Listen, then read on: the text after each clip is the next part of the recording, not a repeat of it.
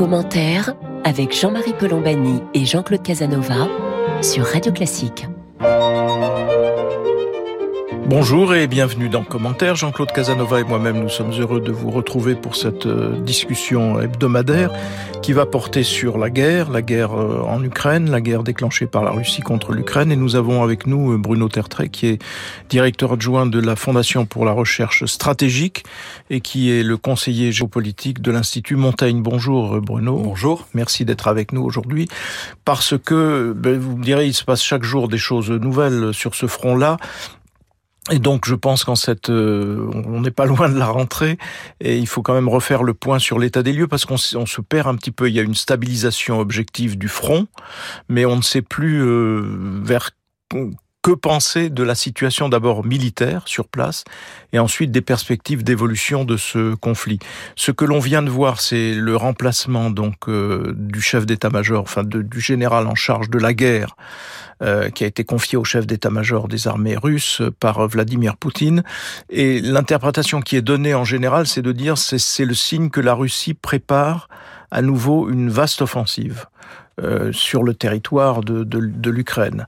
Est-ce que l'Ukraine est en mesure de résister à cette euh, offensive? On a observé aussi dans la période récente une sorte de d'accélération des, en tout cas dans les discours et dans les promesses faites d'accélération des promesses de livraison d'armes de plus en plus sophistiquées aux Ukrainiens. C'est donc que les alliés de l'Ukraine, c'est-à-dire les pays euh, occidentaux, s'inquiètent euh, du sort des armes. Voilà, très rapidement brosser les derniers éléments en notre possession. Bruno Tertrais, comment déjà appréciez-vous l'état des lieux par rapport à ces éléments-là?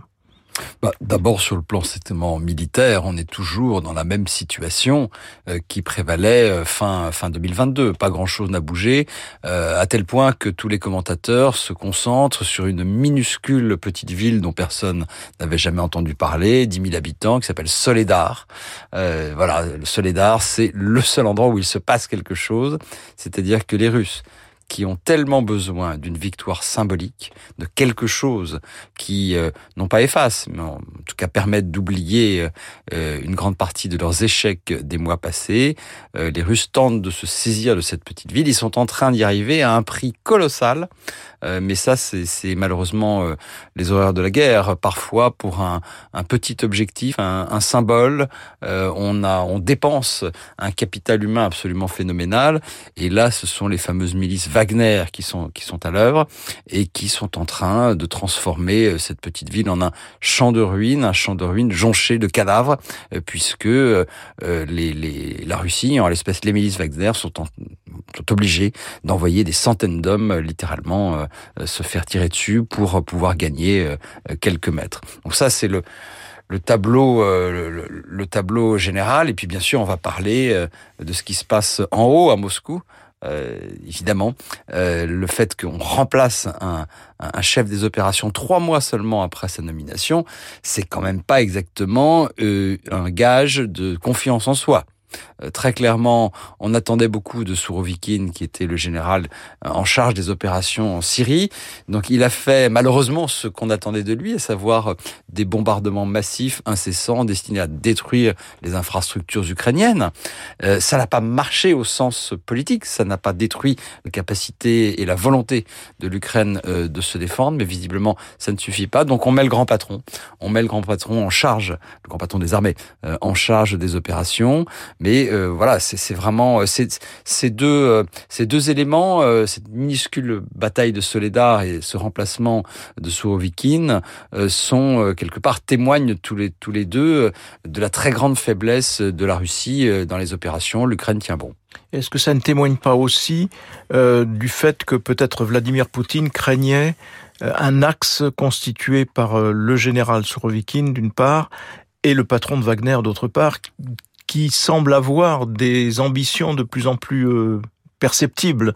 Euh, le, patron de Wagner. Et donc, euh, peut-être était-ce une, considéré par Vladimir Poutine, je ne sais pas, comme une menace potentielle qui fait qu'il a dessaisi le, le général en question. La guerre, c'est aussi de la politique. Il y a de la politique dans la guerre, en l'espèce de la politique interne, et vous avez tout à fait raison, euh, Jean-Marie Colombani.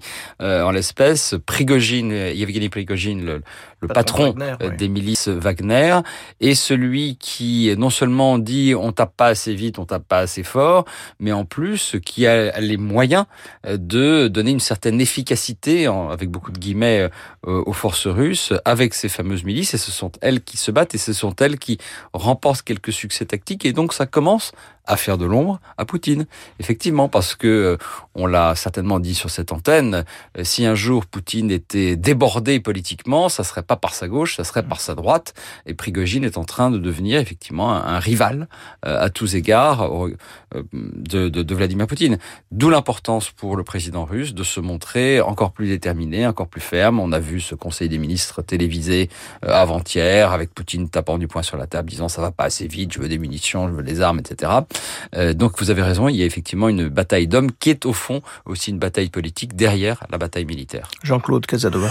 Oui, je, voudrais vous, interroger en, changeant de en changeant de côté, si vous voulez, en regardant le, point de vue américain, parce que j'ai été frappé par l'article tout récent de Condor et, et, Robert Gates, et qui dit le, le temps profite à Poutine. Et ça ça vient après la déclaration du chef d'état-major américain, euh, Miley, je crois, qui lui dit on ne peut pas, ça ne peut pas être résolu militairement. Alors, euh, en même temps, je pense que l'un et l'autre ont comme idée qu'il faut soutenir, euh, il faut accroître l'armement ukrainien pour mettre l'Ukraine en meilleure position et au fond provoquer du côté russe un arrêt de ce point de vue-là. Alors, est-ce que ça vous paraît si on augmente, si on donne des, des, chars plus lourds et des missiles un peu plus performants à plus longue portée, autrement dit, est-ce que ça peut aboutir à une situation où Poutine, euh, s'il a obtenu un petit succès euh, cherchera la négociation ou d'après vous, euh, on est dans un dans une situation bloquée, si vous voulez, avec un front continu.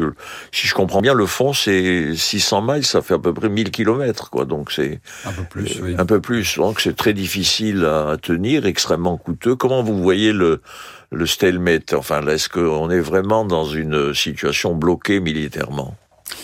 Alors, plusieurs points. D'abord, euh, la grande question est de savoir si effectivement, euh, plus cette guerre se prolonge, euh, plus est-elle favorable à plutôt à l'Ukraine ou à la Russie? Est-ce que le temps joue en faveur de l'Ukraine ou en faveur de la Russie?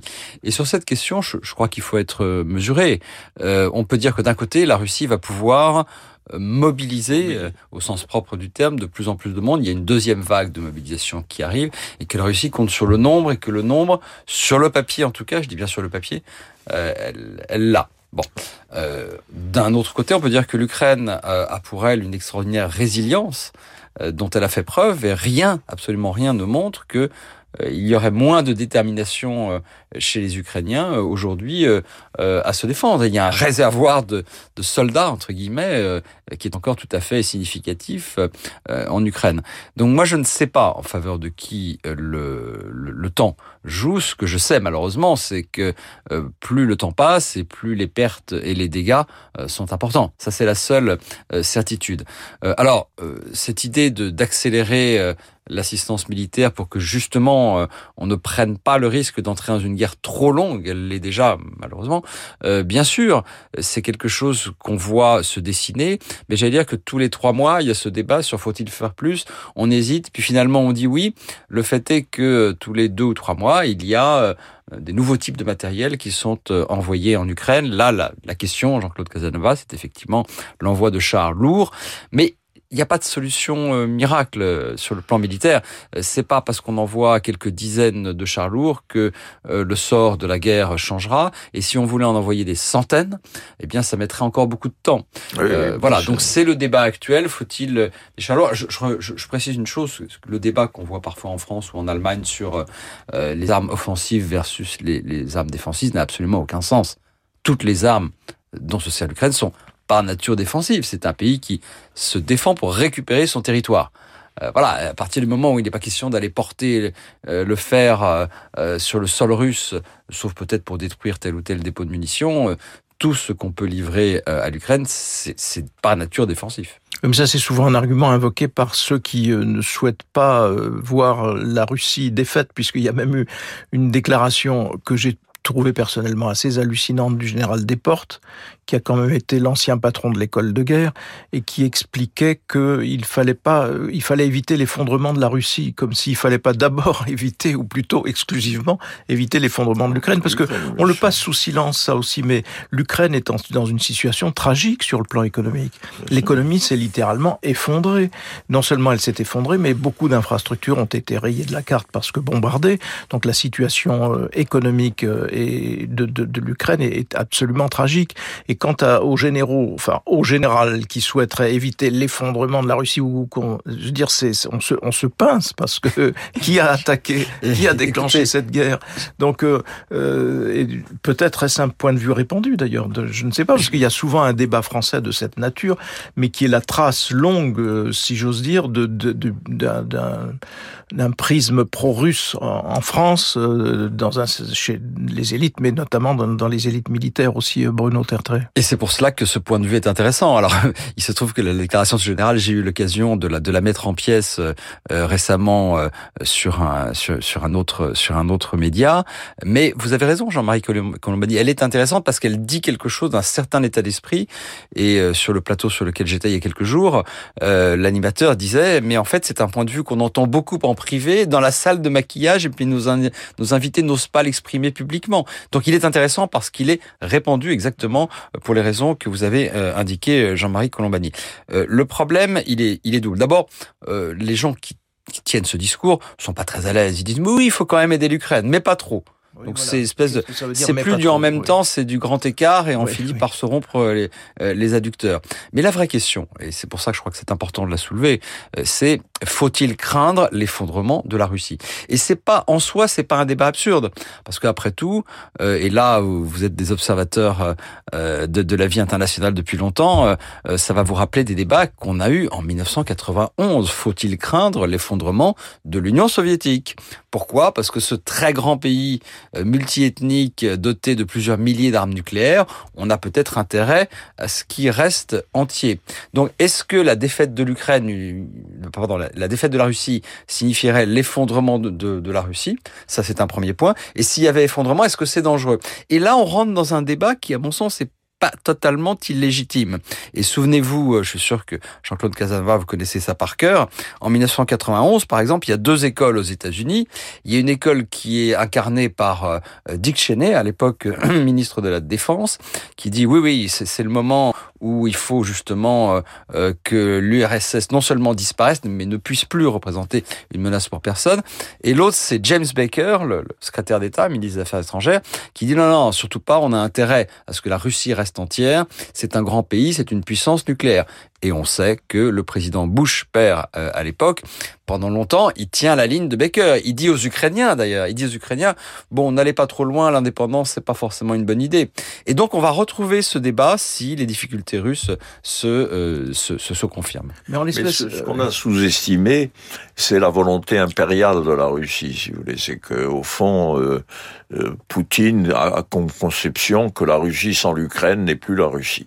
C'est aussi, c'est aussi Jean-Claude Casanova, vous en souvenez, euh, euh, l'affirmation de de Zbigniew Brzezinski, de Brzezinski, absolument, qui était, qui était d'ailleurs un constat, non pas un souhait. Hein, oui, un constat. Ben, Brzezinski disait la renonciation à l'empire, c'est la renonciation à l'Ukraine historiquement.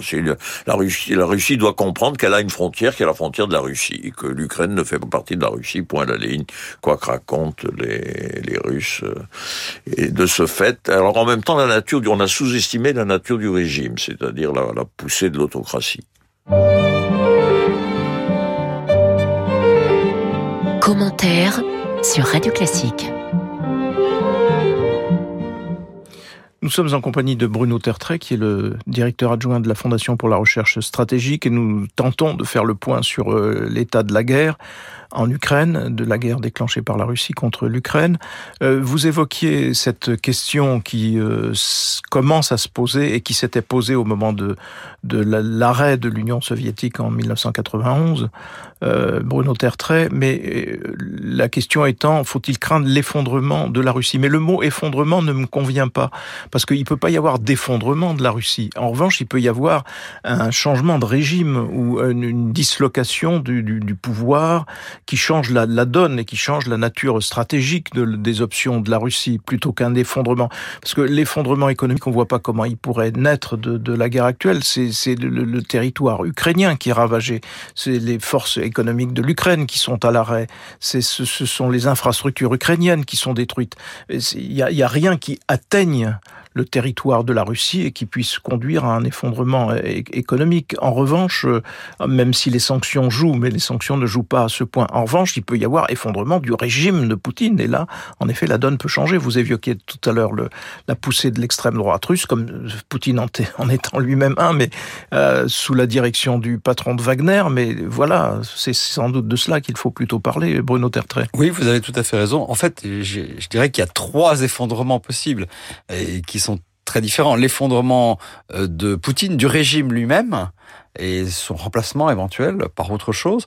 Euh, deuxièmement, l'effondrement de l'État, c'est-à-dire l'incapacité de l'État à maintenir l'ordre, la sécurité et, son autorité sur l'ensemble du territoire russe. Et troisièmement, l'effondrement de l'Empire russe, au sens où euh, il y aurait de nouveau, comme on avait vu avec l'Union soviétique, des déclarations d'indépendance et du coup, euh, là, un effondrement de la, fédération de Russie elle-même. Vous avez raison, ce sont trois, idées différentes, mais ce sont trois futurs possibles de la Russie. vous savez, si la Russie commence à aller très mal économiquement dans, dans les mois dans les mois qui viennent, ce qui n'est pas encore tout à fait le, cas, euh, si Poutine est contesté euh, par sa droite et par ce qu'il reste de d'opposants libéraux, mais je dirais qu'il y en a vraiment plus beaucoup sur le territoire russe, si les minorités qui ont été particulièrement mises à contribution dans le recrutement de l'armée russe commencent à râler enfin râler, je veux dire, commence à se plaindre euh, à juste titre du, du très lourd tribut qu'il paye euh, à cette guerre, des guerre déclenchée par un Russe, alors que les Bouriates, les Ingouch et les autres sont pas forcément d'accord pour faire le combat, euh, pour continuer à faire le combat de Poutine. Alors, il peut se passer beaucoup de choses.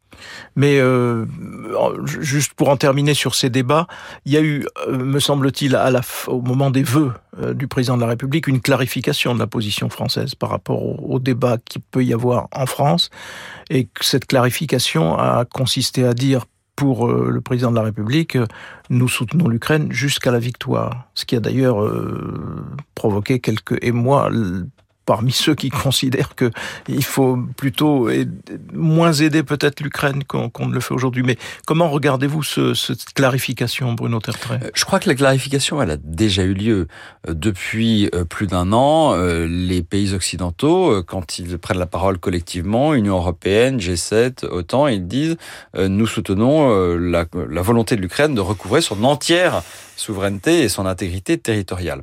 Euh, Macron a toujours soutenu euh, l'Ukraine. L'ambiguïté, c'est la victoire. C'est quoi la victoire? C'est ça, oui. Voilà, euh, voilà le sujet. Le, et la deuxième ambiguïté, c'est que le discours du président de la République a souvent quelques difficultés à être entendu parce qu'il ajoute toujours quelque chose. Et mais après, il faudra bien reconstruire quelque chose avec la Russie, euh, avec cette fameuse idée de garantie de sécurité. Et c'est là que sa position devient quasiment inaudible dans une partie de l'Europe. Mais la, la victoire, c'est simple, c'est la renonciation par Poutine à la victoire. C'est d'une certaine façon que Poutine renonce. Euh, alors ensuite, euh, la négociation, on verra, mais il faut une renonce. Il faut donc un échec russe et le, le renforcement de l'Ukraine, c'est ce qui empêche la victoire, ce qui doit empêcher la victoire russe et que l'acceptation, la, parce que il y a quand même une vulnérabilité russe. Il y a une vulnérabilité vis-à-vis -vis de son opinion. Il y a une vulnérabilité vis-à-vis -vis de sa périphérie. On voit bien les l'Azerbaïdjan maltraite les actuellement les, les les Arméniens. Les Arméniens que la Russie protège et il n'arrive pas à les protéger convenablement. et, malheureusement, il n'arrive pas à les protéger. il y a une faiblesse, une faiblesse russe vis-à- dire de l'Arménie.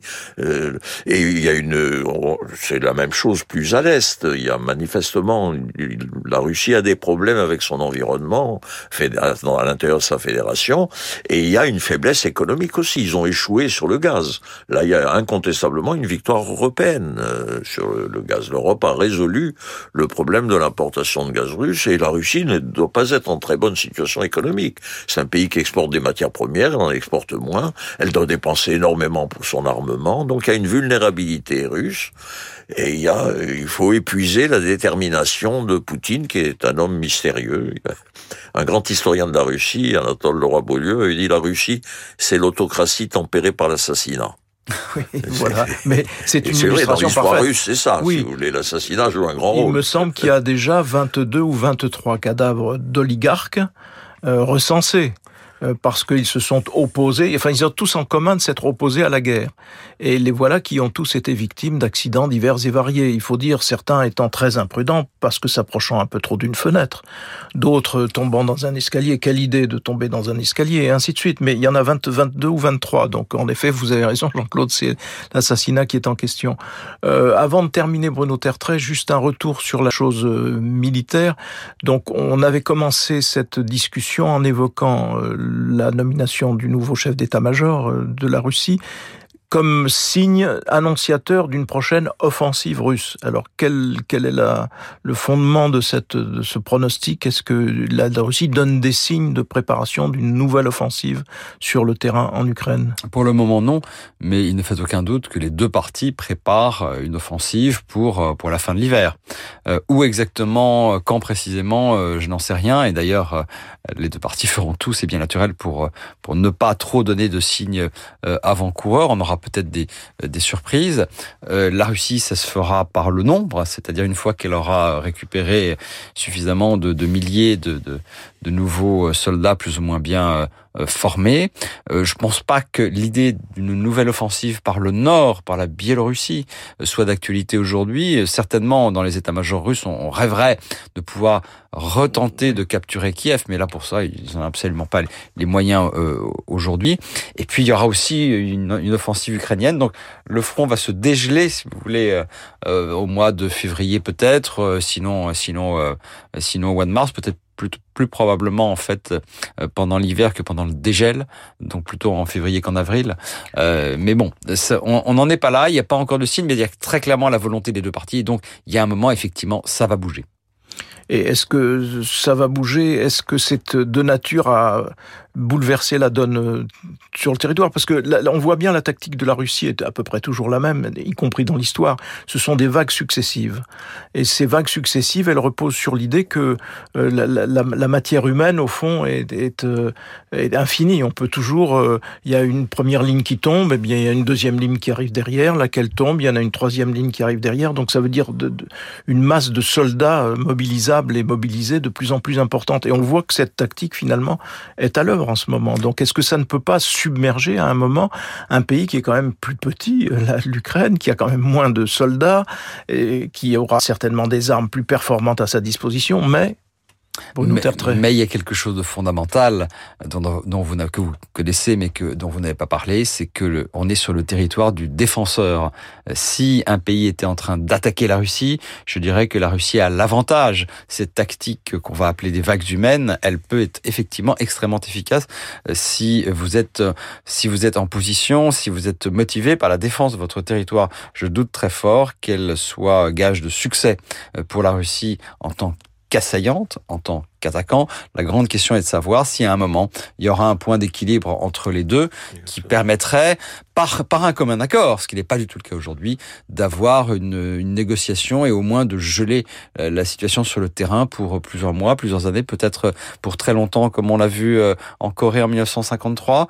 Euh, ça, c'est encore très incertain, mais pour l'instant, les deux parties veulent encore que les, les armes parlent et veulent gagner le maximum de, de, de points, si j'ose dire, sur le terrain avant d'envisager quoi que ce soit d'autre. Et du côté de Kiev, je termine par là, il n'est absolument pas question de concession territoriale aujourd'hui, alors que du côté russe, on l'a vu avant-hier, le Conseil des ministres télévisé, euh, on parle de l'administration des nouveaux territoires, donc il n'y a absolument pas euh, de concession possible. Qui juridiquement, il faut le rappeler, ont été annexés par la Russie. Hein, donc, non, la, seule, la seule carte de la Russie, ce qu'ils espèrent, sans le dire, c'est la division et l'affaiblissement de la division entre l'Europe et les États-Unis, la division à l'intérieur des Européens et les élections américaines, etc. C'est-à-dire fondamentalement la faiblesse des démocraties. Mais il y a un miracle de la guerre d'Ukraine, ça a été euh, l'unité de l'Europe et l'unité du système occidental, l'unité de l'OTAN. Et ça, c'est une très grande réussite qui prouve d'ailleurs que contrairement à ce qu'on a dit autrefois, la fibre morale de l'Europe et de l'Occident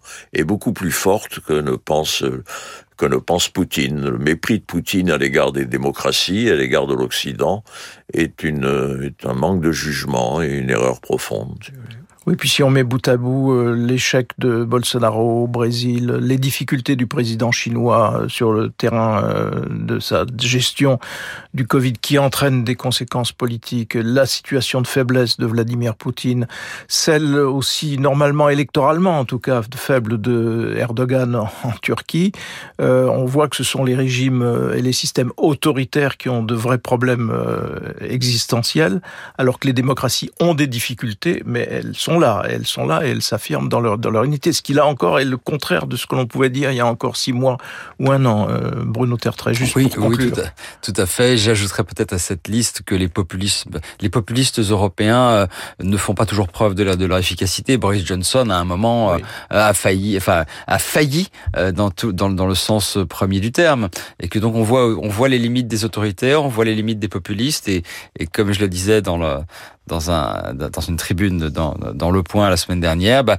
finalement, en 2023, on va peut-être se rendre compte que justement, comme Jean-Claude Casanova le soulignait à juste titre, que les démocraties libérales ont de beaux restes. Voilà, nous allons terminer sur cette phrase de conclusion de Bruno Tertrais. Bah, il faut l'être en début d'année en tout cas, malgré les circonstances. Merci en tout cas Bruno Tertrais de nous avoir accompagnés aujourd'hui. Je rappelle que vous êtes le conseiller géopolitique de l'Institut Montaigne et le directeur adjoint de la Fondation pour la recherche stratégique. Merci à vous toutes et à vous tous de nous avoir prêté attention aujourd'hui. Jean-Claude Casanova et moi-même, nous vous remercions. Nous vous donnons rendez-vous samedi prochain pour une autre édition de commentaires.